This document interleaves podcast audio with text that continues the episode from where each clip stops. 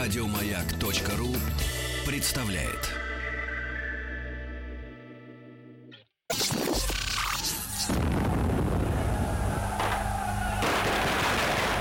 Граждане министры Временного правительства, именем Военно-революционного комитета объявляю ваше Временное правительство арестованным. Это мы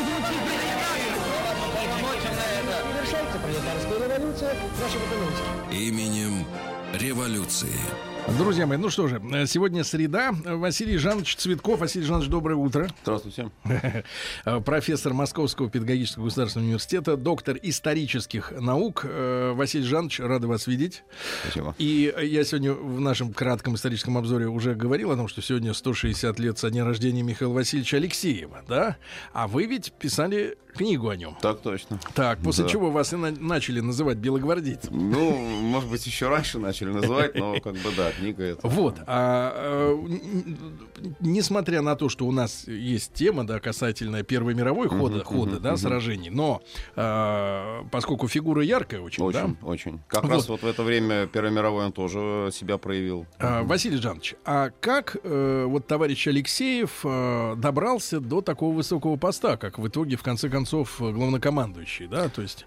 Да, очень, э, очень неординарная личность, безусловно. Хотя, с другой стороны, вот, наверное, это была такая все-таки тенденция после реформы Александра II э, у людей, у многих, ну, те, кто там обладали, конечно, талантами и определенными способностями, появилась возможность То вот есть это тот самый лифтов. соци- лифт, да? Да, да, а, вот. И э, как-то возможность себя реализовать. Но тут, конечно, был и удачный случай. Вот, наверное, такой перелом для него в его биографии был, а, когда э, на маневрах э, как раз вот э, он э, обратил на себя внимание генерала Драгомирова, и тот рекомендовал этого молодого офицера в Академию Генштаба, а дальше там уже э, пошла, в общем-то, его стезя э, и научная, и э, такая, ну, в какой-то степени, может быть, политическая тоже, хотя его политиком, пожалуй, считать, наверное, вот э, стопроцентным, конечно, не стоит. Вот. А так до, до этого был э, армейский офицер, правда, у него, конечно, яркий эпизод биографии, это то, что он был адъютантом Скобелева. А, Есть даже фотография э, в историческом музее. Вот э, он, Скобелев э, среди чинов Казанского полка, и сзади такой молоденький, в эполетиках таких обер-офицерских стоит адъютант Алексей. Ну, Скобелев освободитель, да? Да, вот это русско-турецкая война, как раз 77-78 год, он там воевал активно. А, вот, ну, а от армейского офицера дальше уже вот действительно Академия Генштаба это серьезная ступень, потому что люди, которые ее заканчивали, ну, просто так вот где-то, я не знаю, в небытии и без вести исчезнуть, наверное, уже не могли. Это как раз к вопросу о том, что была хорошая подготовка, и статус был другой, и, конечно, там, может быть, было определенное такое снисходительное отношение к другим офицерам армейским. А, В общем-то, их так и называли, вот генштабистов, там, моменты, лови момент, э, серебряный аксельбант, вот над ним очень тоже шутили часто, это у них принадлежность формы. Но в любом случае это важный, очень важный такой Он какое этап. участие, вот нас очень волнует, принимал э, в рассылке этих телеграмм э, с просьбой отречься А, от- ну от командующих фронтами? А, Тут, э, собственно, совпадение определенных, наверное, моментов. Во-первых, интерес самого государя к тому, вот насколько все-таки армия может его поддержать, а с другой стороны, интерес Алексеева, насколько на армию можно положиться. Почему? Потому что вот есть такое мнение ошибочное, что он вообще ничего не делал, он саботировал, там полки должны были идти, они не шли. Да, они шли, они шли настолько, насколько они могли идти, потому что э, просто так снять полк с фронта и отправить его за там, сотни километров в столицу, это, это ну, дело сложное. про февраль, да? А, Февральские события, да. Ну вот как раз когда рассылка это была по поводу отречения. А, И собрать кулак, это нужно там недели как минимум, может быть даже больше, чтобы против гарнизона можно было что-то делать. Это, это очень сложная работа. С фронта ведь снимаются части, не с, тыл- не с тыла откуда-то, а с фронта. Гвардия там в том числе предполагалась.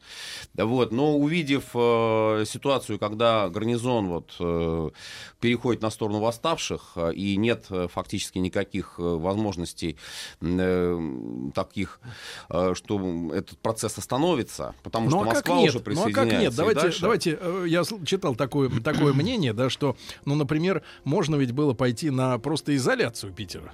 Можно было бы, если бы... А это и начали делать. К Питеру стягивали войска. Если бы э, два момента очень важных. К Питеру бы не присоединился Кронштадт, то есть фактически весь Балтфлот выпал из-под контроля. И Москва, московский гарнизон. А он такой же по численности был, как и питерский. Тогда и Москву надо изолировать, и Питер.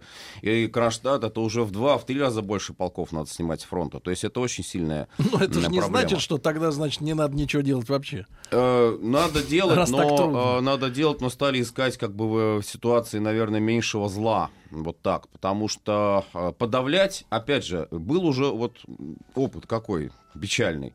А, Когда войска переходили на сторону восставших, когда они отказывались стрелять в народ, когда тот же самый там этот Тарутинский полк послали его с Северного фронта, так он отказался, он чуть не сам разоружился вообще. Георгиевский батальон, который единственный был вот там свободная часть, которая была а, у Ставки в распоряжении на тот момент, ну помимо конвоя там и, я не знаю, полка железнодорожного, вот, и то он заявил о том, что он, в общем-то, нейтрален. А, И вот когда генерал Иванов там его бросил, оставил, тоже, кстати, непонятное совершенно поведение, пошел в царское село, там начал какие-то переговоры вести, а в это время батальон разагитировали.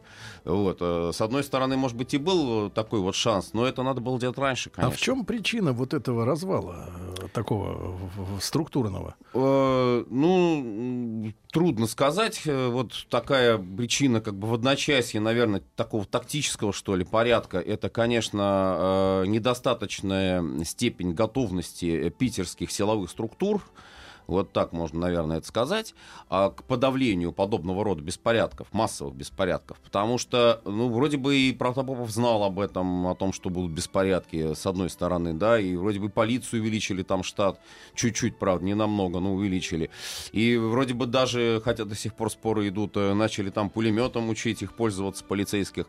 Ну, все это вот, э, опять же, какие-то уже меры, э, которые идут за событиями, не предупреждают события, что, собственно, нужно это делать-то было, а уже идут за. Так в А итоге- за событиями Хорошо. ничего хорошего. Э. Василий Жанович, мы дойдем да, до этой истории уже непосредственно. Да, да. Но в итоге все-таки роль Алексеева, если в двух словах, э, В итоге роль в Алексеева это, наверное, склонения. печальная такая и, э, не побоюсь этого слова, э, трагическая вот в той ситуации роль посредника, который на себя берет вот как раз осуществление этой связи э, ставка э, государь-фронты, а как по-другому сделать, э, если через ставку идут все связи? Э, По-другому-то ставку-то и не- нельзя миновать, ее нельзя обойти. Государь напрямую к командующим фронтами не мог обратиться, чисто технически это невозможно было сделать, чтобы все фронты опросить. Вот. А, ну и плюс тому еще надо помнить, что он был заложником у русского. Русского здесь вот война-то гораздо больше, потому что есть мнение, наверное, оно объективно, что русский был заинтересован вот в каких-то радикальных э, решениях по отношению к государю, к царской семье. Ну и вот э, попал, как говорится, государь-то э, к своему другу, в кавычках, русскому. Он подумал наоборот, что там как раз штаб Северного фронта удастся как-то мобилизовать воинские части, отправить их на Питер, а получилось, что он стал заложником в этом штабе. А, И в этой ситуации, ну что вот остается делать? Вот остается быть вот этим самым посредником, на которого, да, потом навешивают, как говорится, всех собак, что от его имени там шли эти телеграммы, значит, он вроде бы как выступил инициатором. Хотя инициатива здесь, уж если так еще раз говорить, в принципе, здесь она была и государем тоже поддержана, потому что государь в этом опросе, ну вот я как уже сказал, э, черпал хотел поддержку. убедиться, да, в том, что есть, может быть, какие-то А шансы. её не было. А Да. ее не было. Но это опять же... Василий Жанович, и, ну и глобальная роль Алексеева, да, сегодняшнего именинника, создатель белого движения. Да, это гораздо более, наверное, важная его э, страница его биографии, которая, к сожалению, очень часто забывается на фоне вот как раз э, этих самых телеграмм. Василий Жанович, просто коротко, если да, вы скажите, а, экономически э, белое движение тогда опиралось на что? Мы же понимаем, Экономически что оно воев- воевать-то Алексеев- дорого. И Алексеев это отмечал, это, в общем, довольно хороший регион, юго-восток России. Это казачьи области, это Дон, Кубань, э, Терек, это э, ресурсный регион, э, здесь достаточно много много людей, э, антибольшевистские настроения достаточно сильные, потому что даже по выборам учредительное собрание, там во многих регионах, э, городах шли кадеты а, на первом месте. Ну, плюс к тому, опять же, что Каледин э, не признал сразу же, буквально на следующий же день, атаман Каледин Донской не признал Совнарком. То есть это база для создания сопротивления. Алексеев об этом, кстати, писал в письме Дитерихсу, своему бывшему подчиненному генералу. А, и вот что тут вот не надо-то начинать, развивать вот дальше вот это Юг. самое контрреволюционное Ростов, движение. папа. Да, в какой-то степени. Ну, Ростов, Екатеринодар, э, вот эти две, наверное, таких точки, потому что Екатеринодар на тот момент он тоже был антибольшевистский, но не учли, конечно, силы и Красной гвардии тоже. И в результате получилось так, что и Ростов, и Новочеркасск, и Екатеринодар были потеряны. Армия оказалась вообще в степи, нигде никакой вот этой базы нет. И вот этот ледяной поход э, знаменитый, э, по большому Ну, счету... мы поговорим об этом. Да. Да, Василий Жанович. И давайте мы вернемся тогда к нашему э, тогда изложению, да? Да-да-да. Брусиловский прорыв, да, 16 сегодня. год. Мгм. Вот начинается 16 год, э, и начинается он, в общем, неплохо, с одной стороны, для Четверного Союза, потому что и Вильгельм э, об этом писал, и другие политики говорили, э, как вот э, в этом они некую такую гордость находили, что ни один вражеский солдат не находится на территории Германии, не на территории Австро-Венгрии, не на территории Болгарии и даже Турции. Хотя Турции тут было, в общем, можно было поспорить. А, вот. Но факт тот, что действительно вот территория э, вроде бы э, у них э, не затронута боевыми действиями вот этих государств, центральных держав. И их войска стоят на территории э, противников. Франции, в данном случае там Западный фронт или России, Восточный фронт. Но было одно но, которое, ну, может быть, Вильгельм не хотел э, на него обращать внимание, но потом пришлось это учесть, э, вольно или невольно. А, Это вот то, о чем вы уже сказали, то есть экономический потенциал. Экономический потенциал для Германии на э, вот момент конца 15-го, начала 16 годов, в общем-то, был уже не самый лучший. Почему? Во-первых, потому что пошли под ружье, ну, все, кто мог уже пойти. Это от 17 до 45 лет были мобилизованы войска. Это уже плохо, потому что... Ну, кому работать? Естественно, и работать некому, а воевать уже потом кому. Вот этих выбьют еще, и уже совсем будет плохо. Уже надо инвалидов будет призывать. Что, кстати, и делали потом немцы уже в 18 году. Вот. Они дошли до аналога Гитлер-Югенда? Ну, для такого есть уж вот они не дошли. они- Нет, детей. до этого они не дошли, но было близко к этому. Потому что еще чуть-чуть, наверное, это, может быть, было бы уже и это.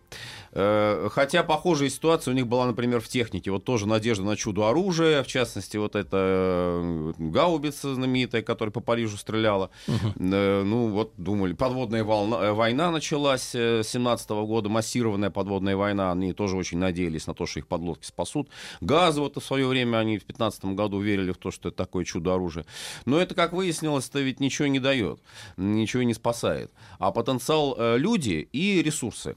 Ресурсы полезные ископаемые, заводы, мощности заводов, которые могут э, восстановить. Ну, у немцев, допустим, это было получше, э, чем э, в других странах э, сделано. Но э, у них очень слабое место это сельское хозяйство.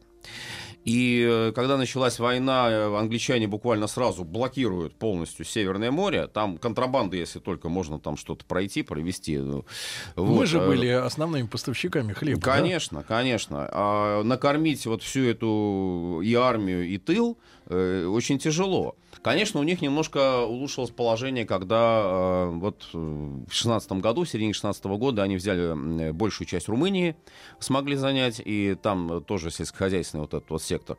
Потом в 18 году они очень надеялись на Украину. Не случайно даже вот э, есть название, э, их название Брестского мира, э, малоизвестно, может быть, это э, хлебный мир. М. Да, вот они так для себя его определили. Почему хлебный? Потому что они с Украины смогут э, ресурсы э, брать. Вплоть до того, что, как вы говорили, там чернозем вывозили даже. Но это уже 18-й год, все равно уже, уже все, уже иссякают силы, уже не- нет э, людей. Вот если бы эти факторы как бы э, выгодные для них э, были бы в 15 году, ну тогда, наверное, у них была бы победа. А так эти факторы, вот они э, растянулись Растянулись. во времени. А у нас, э, вот у нас тоже свои проблемы, э, тоже, конечно, и мобилизации большие, и очень большой, в общем-то, вот процент потерь. Наши потери самые большие, это известный факт в Первую мировую. Но все равно ресурсы больше. Ну, я вот смотрел, Страна больше. даже, в, грубо говоря, в либеральных источниках, да, там есть цифры потерь на тысячу населения, угу, но у нас угу. самые маленькие. Ну, в это че... да. На, это на да. тысячу населения. В отношении, именно. да, совершенно верно. А, мы, конечно, здесь тоже можно упрек э, такой, что вот э, воюют, воюют за счет людей. Э, ну, наверное, это такая данность, это такой вот, может быть, я не знаю, горе э, там, или наоборот преимущество в какой-то степени стратегически, но это данность, это данность, с которой действительно нельзя не считаться, и, в принципе, когда война начиналась, многие же рассчитывали на паровой каток, вот этот паровой каток олицетворялся русский э, именно с тем, что вот эта масса людей сможет вот как-то задавить там эту Германию. И когда немцы Польшу заняли, они очень хвастливо заявили, что все, русский каток разбит, русского парового катка нет. Но это они немножко... Поспешили. Да, поспешили с такими выводами. И э, поэтому преимущество перспективной войны, длительной войны, позиционной войны, затянутой войны, она уже такой стала. Уже фронты, вот они буквально парализованы были, по большому счету, что западный, что восточный. Э, война на истощение, перспектива была преимущественно, конечно, у Антанты. А, безусловно. И по ресурсам, по одним колониям вообще, вот если посмотреть тоже. Э, немцы ведь все свои колонии потеряли, даже если бы они их и имели, но все равно они не могли бы ничего тут получить, потому что полная блокада. Да, они занимали центральное положение в Европе. Да, у них выгодные железнодорожные пути. Да, у них хороший потенциал промышленный, и ни один солдат, как они правильно говорят, там не стоит на территории Германии еще пока. Вот. Но перспектива уже такая, что надо что-то делать, надо что-то решать. И вот стратегия 16 года э, не немецкая, она, ну, в общем, по большому счету, это стратегия, которая начинает э, уже идти на тактику э, сепаратных мирных переговоров. И заканчивается 16-й год у немцев э, таким торжественным, они до сих пор, многие историки немецкие об этом говорят, торжественным предложением мира. То есть это вроде бы своего рода как декрет о мире вот был, да, uh-huh. предложение мира. А немцы говорят, что ну там ладно, большевики, а мы еще раньше, там еще в декабре 16-го мир всем предложили. Но какой там был мир? Там был мир такой, что все территории, которые Германия занимает, они, в общем-то, должны остаться. То есть а они не хотели возвращаться в стойло? Не хотели, нет, нет. То есть это мир очень интересный мир, мир в кавычках, э, скажем так. Вот, э, и наша стратегия, вот как раз Алексеев, возвращаясь к нашему сегодняшнему герою, э, он становится начальником штаба главковерха. Вот вся идея вот этого прорыва, широкой линии фронта, когда она идет в мощный такой комбинированный прорыв, это идея его, по сути. Э, я не, ничуть не хочу преуменьшить заслуги Брусилова. Выдающийся, безусловно, генерал. И тоже вот эта вот идея прорыва одновременного в нескольких участках фронта, он ее тоже осуществил. Но у Алексея была более глобальная задача. То есть не в масштабах одного фронта, а в масштабах всего, э, всей протяженности от Балтики до Румынии. И Кавказ тоже там, в общем, должен был участвовать. Вот этот вот переход э, в наступление в разных участках с тем расчетом, чтобы невозможно было немцам подвести подкрепления. Потому что было два способа прорыва фронта. И немцы, в принципе, и французы это знали. Первый способ прорыва — это долбить в одну точку. Но это ничего не, не получается, потому что противник подводит подкрепление с других сторон фронта, и точку эту закрывают, затыкают. У нас это э, озеро Нароч э, в марте 16-го, у, э, на Западном фронте это Верден. А, аналогично тоже весна 2016 года. Потери огромные, толку никакого. А, другой э, способ, это вот наш русский, так сказать, способ стратегического прорыва, это прорыв, э, вот, который был осуществлен Брусиловым и задуман Алексеевым. А потом это же и союзники на Западном фронте применили уже в 2018 году. Фош э, прорывал, прогрызал буквально вот эту немецкую оборону одновременно в нескольких местах, и это помогло им, конечно. Да вот. А, нужно, наверное, еще вот отметить очень успешные боевые действия на Кавказе, потому что в январе 2016 года э, взят Эрзрум, э, это стратегический центр э, всей турецкой Армении. То есть все, вот после падения Эрзрума... А чтобы мы представляли, вот по сравнению с сегодняшней, да, Арменией, да. а, вся территория исторической Она Армении больше. еще больше, Она чем... больше. Она больше, да. А, и, собственно, здесь вот, и, опять же, когда война началась, был тот расчет, что э, вся Армения объединится, как и Польша. И Польша и Армения, вот две таких страны, которые должны были быть созданы либо в составе России, либо, ну, уже к концу войны стали склоняться к тому, что все-таки пусть они будут даже независимыми. То есть даже такие мысли высказывались. Тем более, когда Кайзер э, торжественно полякам независимость объявил и тоже считал, что это такой тактический ход. Теперь они должны быть благодарны Германии. Но мы в свое время очередь сказали, ну, это-то еще неизвестно, будет или не будет независимость. А мы уже вот как бы ее гарантировали еще в 2014 году. А, и командовал армией Юденич, э, фактически командующий э, был э, взятие Эрзурума. После взятия Эрзурума фронт турецкий уже перерезан, и самые перспективные действия уже могут идти на побережье Черного моря или выход даже к Персидскому заливу. Продолжим, друзья мои, после новостей новостей спорта. Василий Жанович Цветков, профессор Московского педагогического государственного университета, доктор исторических наук. О Первой мировой войне мы сегодня говорим. Рабочая крестьянская революция, о необходимости которой все время говорили большевики, совершилась!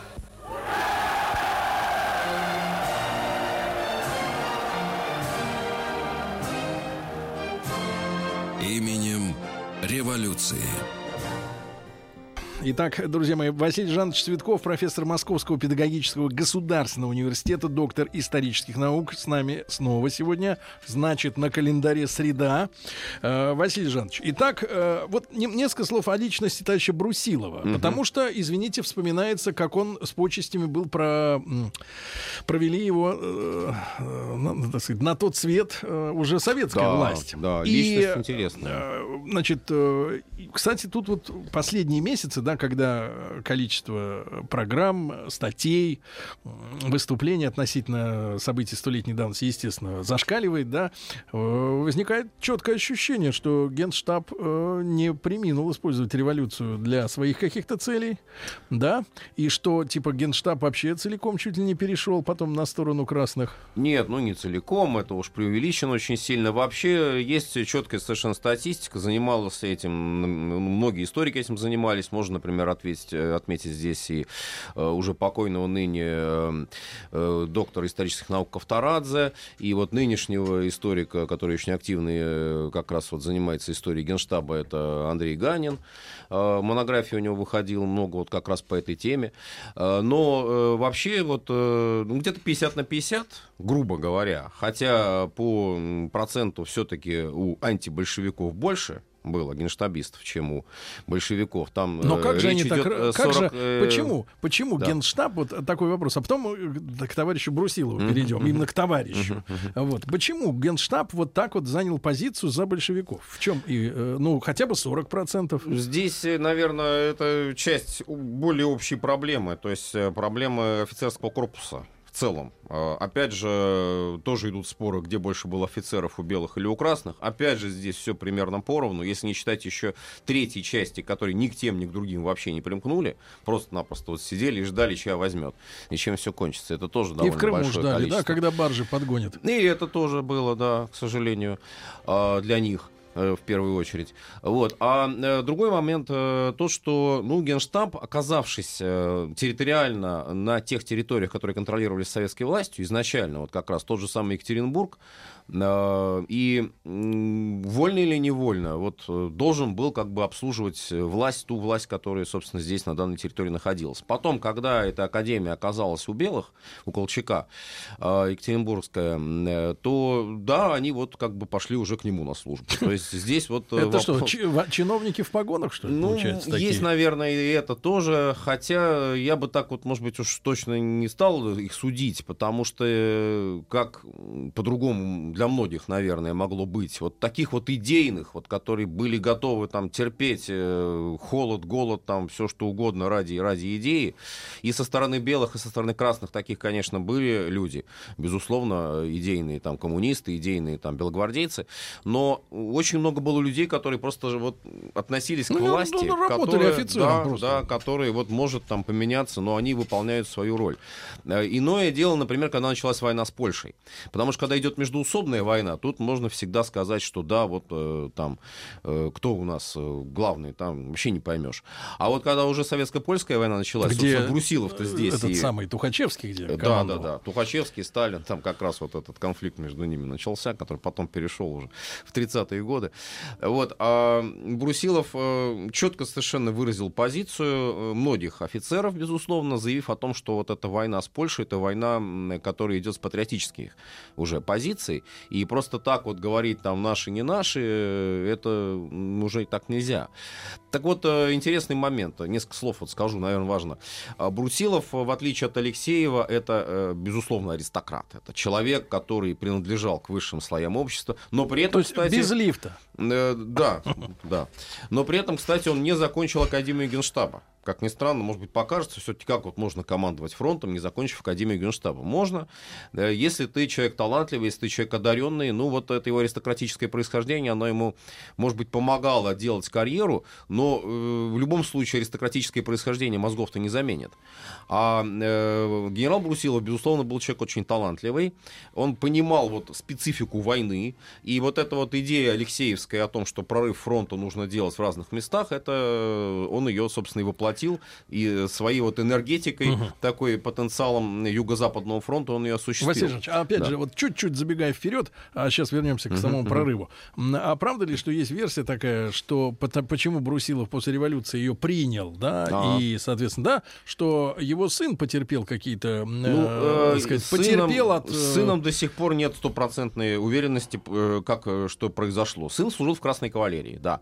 Но э, пропал он без вести, вот так вот скажем, потому что как бы вот А трудно как вот так? было Отец, сказать. отец Э, генерала, кто его сын в убил? Красной кавалерии. Он как- А, какого звания нет, это был? Тут уже, тут уже и сам Брусилов тоже оказался на стороне советской власти. Так- Но- Тогда вернемся. А как он так перебрался? А как он оказался? Вот тоже интересный значит, момент. Дело в том, что в семнадцатом году, вот после этих телеграмм знаменитых, о которых мы говорили, где Брусилов в целом высказался за отречение, конечно, он становится революционным генералом, э, очень популярным в войсках, он э, ходит с красным бантом, э, его там чуть ли не вообще на руках носят э, солдаты. И он потом становится главковерхом, он заменяет Алексеева как раз. Э, и вот там была такая цепочка Алексеев, Брусилов, потом Корнилов. Ну, там срок командования там был небольшой, там буквально месяц, счет на месяцы шел. И вот во время того, как главковерхом был Брусилов, состоялось июньское знаменитое наступление, но оно закончилось полным провалом. И вот тут Брусилову начали уже пенять, что вот славный генерал, что вот мы ждали, что сейчас он повторит свой э, подвиг, так сказать, 16 года, а в 17 году он провалился. И это очень сильно его задевало, потому что объективности ради нужно сказать, что армия все-таки была уже не та, что год назад. Разболтали. Да, и все валить на генерала, на командующего, это, наверное, неправильно, несправедливо. Но, тем не менее, обвинили его в этом, об- э, в отставку отправил его Керенский совершенно э, беспощадно, то есть не давая возможности там оправдаться, назначил Корнилова. Вот уже здесь как бы была определенная такая э, вот недоверие, Ревность. да, борьба за власть э, обоюдная. Э, Корнилов, э, как себя проявил, он, в общем-то, по отношению Мятежом. к предшественнику, да, он никак э, ничего, в общем, хорошего не говорил. И Брусилов оказался неудел. И вот после подавления Корниловского выступления в Москве он жил, к нему уже приходили разные там политики, общественные деятели, военные, начинали искать вот пути, а не станет ли он вторым Корниловым не будет ли он вот тоже такой вот твердой железной рукой наводить порядок, потому что Корнилов все, он в тюрьме сидит, ну а нужен какой-то диктатор. Керенский на диктатора никак не тянет. Значит, вот давайте найдем, может быть, популярного генерала. Простим ему там всякие эти красные банты, э, всякие там поражения июньские, ничего страшного, зато он популярный, он харизматичный и так далее. Но тут уже Брусилов начал как бы э, свою точку зрения высказывать. А почему я должен там идти? Хотя он выступал публично, и там в Москве были лекции у него, он в целом осуждал то, что на фронте происходит, не, не поддерживал. Но вот когда начались бои в Москве, вот эта знаменитая кровавая кровавая неделя, которую вот сейчас сто лет мы отмечаем, Брусилов совершенно случайно, не намеренно, а случайно оказался в зоне обстрела артиллерийского, вот этого шрапнельного. В городе стреляли. Да, и По с Кремлю. Гор, по Кремлю стреляли, по центру вообще стреляли, по центральным улицам, потому что там э, установка была у Красной гвардии, у ВРК, что вот в центре буржуи живут. И в какой дом не попадешь, все едино буржуев Ну, там бизнес-класс. побьют. Да, что их жалеть-то? Вот, это ж не по окраинам, по рабочим. Обстрел-то идет, естественно, здесь. Вот, он попал под обстрел, он был очень тяжело ранен. Ранен? А, да, он был ранен в бедро, и он фактически оказался парализован, прикован к постели. То есть при всем желании, даже если бы оно у него было, уехать куда-то на юг, там, на Дон, э, там, на Кубань, начать это, участвовать в белом движении, он не мог, он чисто физически не мог это сделать. И вот э, целый год он находился в таком состоянии. А, ну, и вот за это время э, власть достаточно укрепилась уже в Москве советская. Конечно, он был под подозрением, под определенным тоже. Нельзя это исключать ни в коем случае. Но его никто не шантажировал, никто, ему никто не угрожал, что вот сейчас, там, если вы не пойдете служить, там все, мы убьем э, семью и прочее. Нет, этого не было. Выбор у него был, ну вот как мы уже сказали, наверное, такой, что вот есть власть, и этой власти нужно служить. Потому что идейным коммунистам, идейным большевиком, как там, ну, допустим, Тухачевский тот же самый в партию вступил, он все-таки не стал, Брусилов. Более того, вот что интересно, а, когда он стал инспектором кавалерии, э, ну, все-таки должность тоже не ахти какая, но тем не менее... Инспектор. Инспектор, да. Ну, как военспецы, они должны инспектировать, они должны консультировать, они должны какие-то советы давать, но они не должны командовать ни в коем случае. Их нельзя назначать на командные должности. А если уж ты его назначил на командную должность, то рядом обязательно должен быть комиссар, который следит за тем, чтобы этот командир э, там к белым бы не переметнулся. Вот. а Он э, довольно скептически относился к Троцкому. Э, Да, вот этот был его призыв, о котором мы уже сказали, советско-польская война. А, Но он потом об этом жалел. И в мемуарах об этом писал. То есть вот этот его призыв, вот этот его как бы лозунг, там, давайте служить советам, использовали для того, чтобы потом тех офицеров, кто вот э, стал доверять этому лозунгу, их же и репрессировать. А, И уже после его смерти его супруга эмигрирует, уезжает за границу и вывозит э, почти весь архив. И вывозит рукопись, э, которая не была опубликована на тот момент э, в Советском Союзе, потому что опубликовали только первую часть его воспоминаний. Вторую часть она вывозит. И вот до сих пор идут споры все-таки, э, когда ее опубликовали. Там очень много антисоветчины, грубо говоря. Э, Выяснилось. А когда опубликовали? В Э, 30-е годы Опубликовали ее уже в 90-е. 90-е. Нет, кто бы там антисоветчину публиковал-то в Советском Союзе. Нет, там первый том воспоминаний, собственно, где идет речь о прорыве, где там довольно критично он называется о власти, о генералах своих, соседях. Ну, э, так или иначе, э, она была, эта часть опубликована еще даже до Великой Отечественной войны.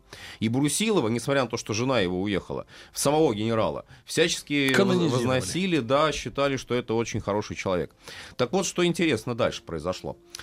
А, Когда в 1945 году вот этот архив, э, пражский архив, так называемый, зарубежная заграничная коллекция, э, перешел э, в Москву, э, Бенеш, э, чех, э, чешский президент его передал Сталину, и стали рассматривать вот эти все фонды, в том числе фонд Брусилова, обнаружили вот эту рукопись, в которой антисоветчины полно, и, и доложили об этом Сталину. И произошел полный поворот на 180 градусов по отношению к Брусилову. Э, ну, я тут достоверный, в общем, насколько это факт или нет, э, не берусь судить. Но э, результат тот, что Сталин сказал, э, вот вроде бы Гаси сказал, его. какой, какой мерзавец. Вот мы ему, значит, делали так много, а он нас потом Мы ему советскую власть гранитный монумент. Э, да, поно- поносит. И э, более м, чем заметно это стало, например, вот можно посмотреть, допустим, э, том Большой советской энциклопедии по Брусилову.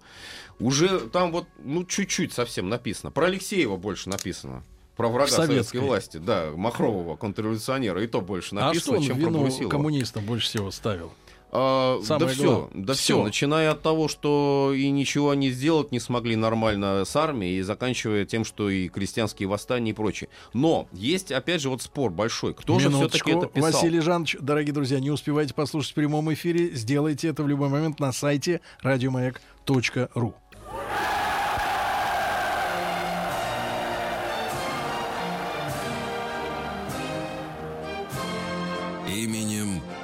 революции.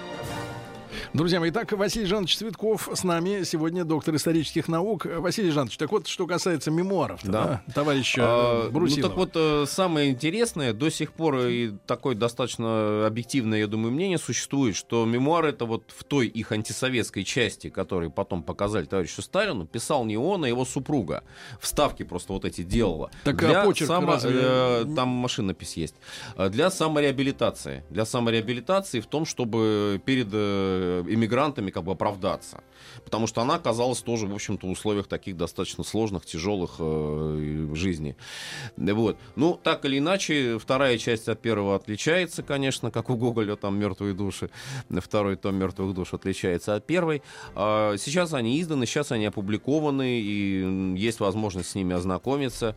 Э, но- Василий Жанович, хорошо. Да. А в чем был э, секрет успеха э, Брусиловского прорыва? Ну, кроме того, что они решили ударить ра- сразу в разные точки, да? Сколько они готовились к Там этому? были очень э, интересные тактические находки. Вот э, можно, наверное, так это назвать. Первая находка это э, та, что Брусилов очень э, точно, вот очень э, грамотно использовал артиллерию. Артиллерийская подготовка была. Артподготовка шла волнами. Э, Это волновые прорывы, так называемые. Э, Трехдюймовки наши, вот эта шрапнель наша замечательная, которая могла себя проявить хорошо. То есть люди вот. подтаскивали максимально близко Да, к... э, там уже когда пошел прорыв, то есть пушки буквально шли следом за войсками. И постоянно шел вот этот огневой вал. То есть австрийцы, австро-венгры, они не могли за- зацепиться, не могли задержаться, не могли перейти в контратаку. И этот огневой вал, он потом был использован уже как прием тактический в годы Великой Отечественной войны. Следующий был тактический прием накануне э, как раз прорыва. Они стали прорывать ходы э, подземные, э, чтобы Подземные? максимально, да, максимально близко приблизиться к, э, К линию австрийской, да? э, системе окопов. Закладывали там фугасы, в частности, и проводи- проводили взрывы, подрывные работы. Это тоже очень важный был момент, э, такой прием. Хитрости, да, такие? Да, следующий прием очень интересный. э, Это эм, э, использование нескольких волн атакующих. То есть вот идет первая волна пехоты атакующая, а за ними уже идет э, гренадеры, зачистка, грубо говоря, идет вот этих самых австрийских окопов. И тоже это потом пошло уже э, в годы Великой Отечественной войны использовалось. То есть газовая- те пробежали вперед, Да. А эти да. а эти идут добивают. И, и добивают. И берут в плен, там отправляют, потому что очень большой процент пленных стал сразу австро-венгров. Они не ожидали такого удара. А, вот. И э, еще один момент, наверное, важный, это то, что русская артиллерия начинает активно использовать химические снаряды. То есть то, что у нас не было в 15 году, то, от чего вот мы с вами уже говорили, это и атака мертвецов, и вот эти газбаллонные чем они нас травили. жертвы, да. Вот этого у нас уже в избытке химические снаряды. Э, Тут уже команда такая, что они нас не жалеют, и мы их жалеть не будем, нечего. Но э, с учетом того, что вот, э, А, а допустим... какая вот, э, Василий Жанович, Мгм. задержка между разрывом химического снаряда и э, временем, когда в это место может уже атакующий прийти, чтобы самому-то не потравиться газом? э, Там, ну, там речь шла о нескольких Или- часах, в принципе. А, если ну это имеется в виду хорошая- проработка такая, да, да? да, да. Если будет хорошая погода, нужно было обязательно еще учитывать хорошие погодные условия, потому туда. что ветер, э, грунт э, твердый, и э, чтобы не зарывался снаряд, и, естественно, не, не портился эффект. И отсутствие туманов, э, что вот как раз вот мы с Снижает, вами говорили, да, снижало эффект э, химической атаки.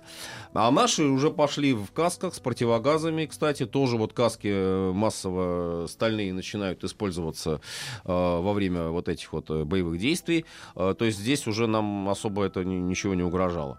Но вот такие тактические приемы, такие находки, это тоже, наверное, уже заслуга и Брусилова, безусловно, Насколько генералов, которые были получается, вперед? подчинены. А, Там прорыв э, в целом, э, значит, э, территория охватила порядка 200 тысяч квадратных километров. То есть это очень большая площадь. А, Но если посмотреть вот по карте, то, конечно, здесь, может быть, это не произведет впечатление, потому что это растянутая линия, растянутая дуга. Но, собственно, на это и рассчитан был удар а, взломать фронт, взломать э, вот эту вот оборону. А дальше уже вот опять, э, Брусилов тоже об этом пишет в своих воспоминаниях, дальше-то что делать?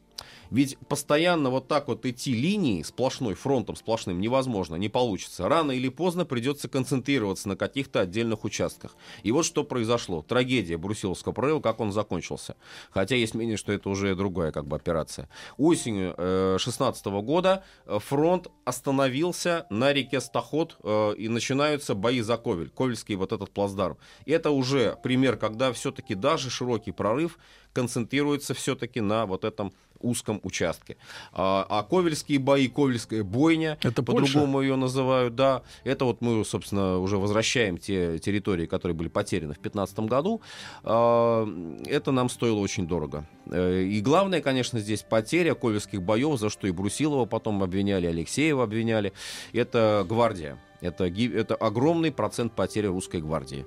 Э, Тех людей, на которых можно было бы года. опереться конечно, потом. Конечно, именно это именно это. А нельзя было просто обойти и устроить котел, в котором бы люди а, Ну, на там... это и рассчитывали. Но для этого нужна была помощь Западного фронта. Для этого нужны были резервы. Для этого нужны были э, вот такие уже комбинированные удары соседей. А соседи что делают? Западный фронт. Э, конечно, тоже можно оправдать в какой-то степени генерала Эверта, который им командовал.